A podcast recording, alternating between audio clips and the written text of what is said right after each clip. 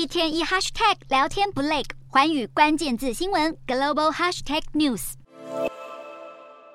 有“小非农”之称的 ADP 就业报告显示，美国私营企业八月就业人数增加十七点七万人，低于预期的十九点五万人，呈现经济放缓迹象，缓解投资人对联准会猛烈升息的担忧。市场方面，辉达股价再创历史新高，苹果也大涨一点九二趴，引领科技股走高，美股四大指数全数收红。道琼指数上涨三十七点五七点，收三万四千八百九十点二四点；纳斯达克上升七十五点五五点，收一万四千零一十九点三一点；标普五百小涨十七点二四点，收四千五百一十四点八七点；非白指数微涨十四点三五点，收三千六百四十三点九二点。欧洲股市方面，投资人评估美国八月就业数据，认为联准会暂停升息可能性增高。不过，随着全球股市反弹涨势消退，欧洲三大股市走势分歧。英国股市上涨八点六八点，收七千四百七十三点六七点；德国股市下挫三十八点九五点，收一万五千八百九十一点九三点；法国股市小跌九点零三点，收七千三百六十四点四零点。以上就是今天的欧美股动态。